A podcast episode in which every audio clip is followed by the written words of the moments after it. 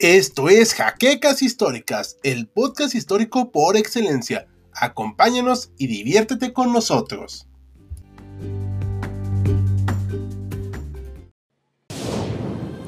Bienvenidos a HC Historia Contemporánea, la página histórica por excelencia.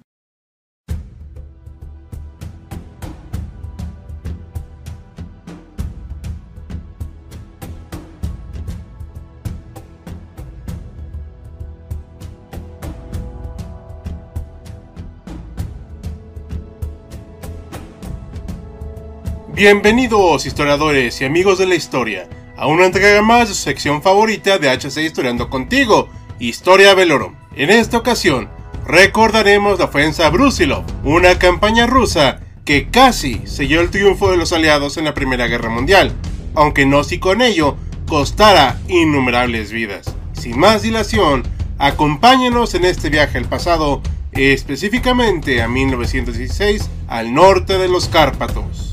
Alexei Alexeyevich Brusilov, veterano general del ejército imperial ruso, estaba al mando de cuatro ejércitos en el frente suroeste zarista desde marzo de 1916 y se encontraba peleando en el frente oriental de la guerra desde agosto, pero de 1914, bajo el mando de Nikolai Ivanov, responsable de invadir la región de Galicia el año previo. Está claro pues que Brusilov conocía de sobra el terreno y a los hombres que le cedió Ivanov dos años después. Al frente de ellos, su objetivo era conservar una zona de influencia que mantuviera al margen a la línea austrohúngara que defendía aquella área y que no esperaba un ataque en ese flanco, aunque ciertamente tampoco avanzaba sobre él. Tanto era así que el mando austrohúngaro había preferido reforzar el frente italiano mientras los alemanes, que podrían apoyar la zona desde el norte, estaban también moviendo sus tropas al frente occidental para apoyar la infructuosa batalla de Verdún en Francia. Déjanos tus comentarios si quieres saber más de esta batalla. El impetuoso general zarista estaba al tanto de estos movimientos enemigos, sin embargo, optó por una estrategia silenciosa y preparó con cautela su ofensiva para mayo de 1916 buscando con esto que sus enemigos aliados no sospecharan de la ofensiva que ya tenía en mente. El alto mando ruso y sus subordinados no consideraban buena idea este ataque, y más bien lo creían algo infértil, pero si algo lo caracterizaba era su don de mando y la capacidad que tenía para convencer a todos los que lo seguían, llevarlos al campo de batalla, confiados de los resultados y medios para lograrlos. Además, los enemigos no sospechaban que hubiera una ofensiva rusa en virtud de las circunstancias. Desde mediados de 1915 y hasta entrado 1916, Rusia perdía en promedio 300.000 a 400.000 soldados al mes, sin que hubiera ganancias territoriales, por lo que las potencias centrales sabían que, si bien Rusia no estaba derrotada, tampoco tenía posibilidades reales de atacarlos. Brusilov, por supuesto, no pensaba igual, y de hecho, planteó su ofensiva con la idea de ser un todo o nada para Rusia y con dos objetivos en mente. El primero, específico e inmediato, era reducir la brecha entre el frente austrohúngaro y el ruso, de manera que los ejércitos zaristas pudieran avanzar y amenazar a las potencias centrales. Y el segundo, más ambicioso, derrotar al susodicho imperio austrohúngaro, sacarlo de la guerra y dejar el conflicto entre tres potencias aliadas contra dos centrales. Tras un bimestre de planeación, el ejército ruso estaba listo para la ofensiva Brusilov a finales de mayo de 1916. Solo los detenía una última coordinación entre Brusilov y sus subordinados para lanzar un ataque conjunto en una fecha determinada. Originalmente, el 1 de junio, después el 3 y finalmente, cuando Brusilov ya no aceptó más dilaciones, el 4 de junio. Su ejército contaba con 40 divisiones de infantería y 11 de caballería, además de 1.770 ametralladoras y 168 del tipo pesadas, que se enfrentarían a 40 divisiones de infantería y 11 de caballería austrohúngaras, además de 1.301 ametralladoras y 541 ametralladoras pesadas. En total, la fuerza de Brusilov sumaba un total de 150.000 hombres superada por la de sus enemigos que rebasaban los 200.000 efectivos, que además estaban mejor posicionados. Pensando en contrarrestar esta desventaja, antes de iniciar el combate, Brusilov ordenó un reconocimiento aéreo de la zona mediante fotografías que después cotejó con su equipo de inteligencia. Su plan no era solo conocer el terreno, sino asegurarse que sus tropas mismas lo conocieran, por lo que realizó ensayos con ellos, lanzando ataques sobre trincheras que imitaban las líneas de defensa austrohúngaras que habían reconstruido de las fotografías. Claramente, quería tener todas las ventajas de su lado para esta ofensiva.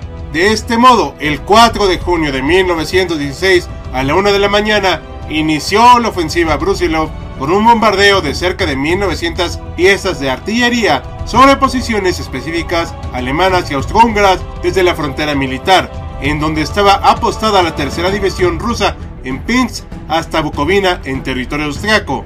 Cuando cesó el bombardeo, en lugar de avanzar la infantería, como suele ser costumbre, Brusilov ordenó un segundo bombardeo que, al igual que el primero, atacó con intensidad y sin cesar las posiciones estratégicas rivales, lo que efectivamente acabó con la supremacía numérica de las tropas centrales.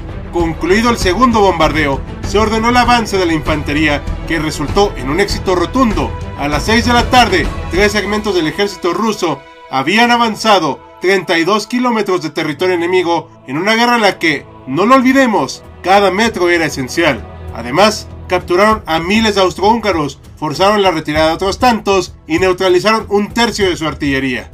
Para el 12 de junio, solo una semana después de iniciada la ofensiva, la primera oleada capturó 3.000 oficiales, 200 ametralladoras pesadas, 650 ametralladoras, 200 obuses y más de la mitad de los soldados austrohúngaros, además de ocupar alrededor de 80 kilómetros de territorio. Sin embargo, como sucede con cualquier ofensiva de esta envergadura, si no se reponen las municiones y provisiones, simplemente no se puede seguir avanzando, por más voluntad que sus líderes les impriman a sus hombres, así que la ofensiva entró en un breve receso. Del lado de las potencias centrales, el general a cargo de la defensa, Franz Konrad von Hossendorf, ya se aventuraba a confirmar entre sus subordinados que este nuevo ataque ruso era ya una crisis y un punto de quiebre para la muy debilitada Austria-Hungría, y no estaba equivocado. Sus ejércitos o bien se retiraban, o atacaban las posiciones de avanzada rusas sin éxito, o incluso desertaban, como ocurrió con muchos checoslovacos. Al mismo tiempo que von Hotzendorf ordenó la movilización de tropas desde el frente italiano, sus aliados alemanes, que asimilaron la gravedad de esta ofensiva mucho antes, plantearon un contraataque que estaría bajo el mando de dos de los oficiales más de alto rango y relevancia, los más que conocidos Paul von Hindenburg y Erich Ludendorff. Además, por la superioridad de su sistema de ferrocarriles, llegaron primero al campo de batalla que los refuerzos de sus aliados. No obstante, las tropas alemanas no hicieron más que reforzar las debilitadas defensas de los austrohúngaros y no lograron recuperar ningún terreno ocupado por los rusos. El estancamiento de la ofensiva continuó hasta el 18 de junio, cuando el cuarto ejército ruso, al mando del general Alexei Ebert, subordinado de Brusilov, avanzó sobre el campo de batalla.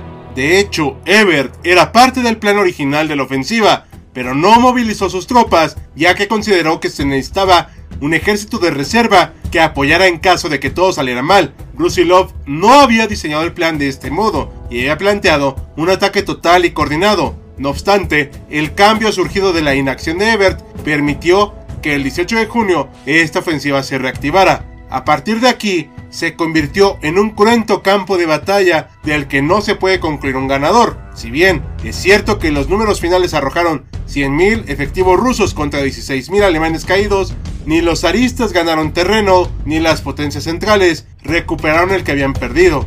Finalmente, el 10 de agosto de ese año, Brusilov detuvo la ofensiva y formalmente concluyó la campaña, como dijimos, sin poder declararse vencedor absoluto, pero en el balance llevándose un amplio terreno ganado y debilitando las fuerzas austrohúngaras, además de haber acercado a sus tropas a la frontera alemana y austrohúngara, que era, si recordamos, uno de sus objetivos iniciales. Pero viendo el hecho desde el presente, la ofensiva Brusilov ¿Fue una victoria para las potencias centrales o para los aliados? La respuesta no es sencilla.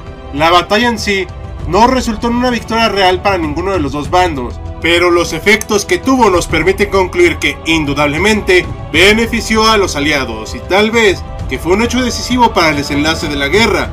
Debilitó a Austria-Hungría, la obligó a movilizar tropas desde el frente italiano en el que tenían un mejor desempeño y finalmente vieron frustrados sus esfuerzos en ambos escenarios. El ejército austrohúngaro prácticamente no pudo recuperarse de los daños que Brusilov le causó y el objetivo del general zarista de sacarlos del escenario de la guerra se cumplió efectivamente, al menos en el ámbito militar. Del mismo modo, Alemania se vio forzada a mover hasta 35 divisiones de infantería del frente occidental para combatir a los rusos. Esto arruinó todos los planes que tenían y permitió a los franceses imponerse al final en Verdún, lo que también terminó teniendo un papel importante y decisivo en la victoria de los aliados.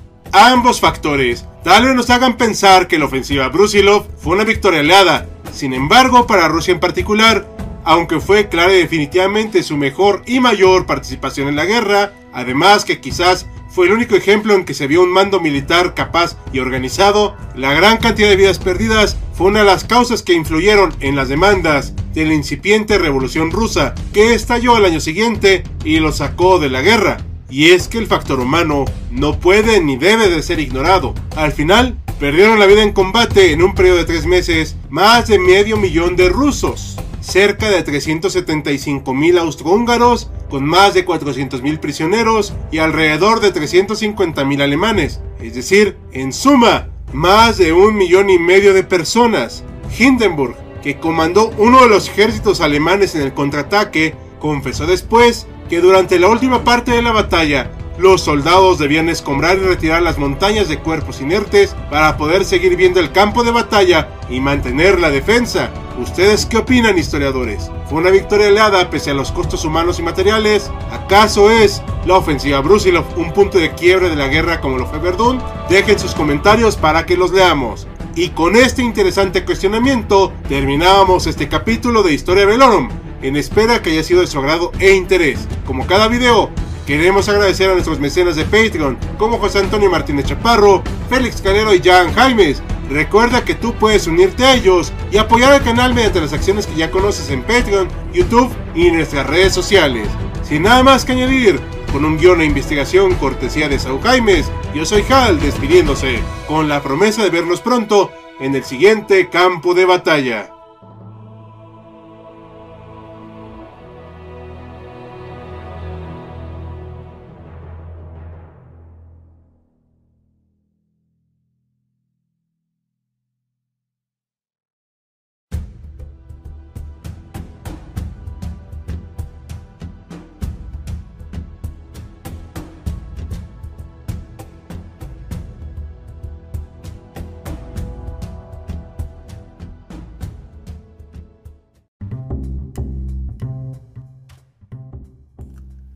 Gracias por habernos acompañado en Jaquecas Históricas, el podcast histórico por excelencia. Hasta la próxima.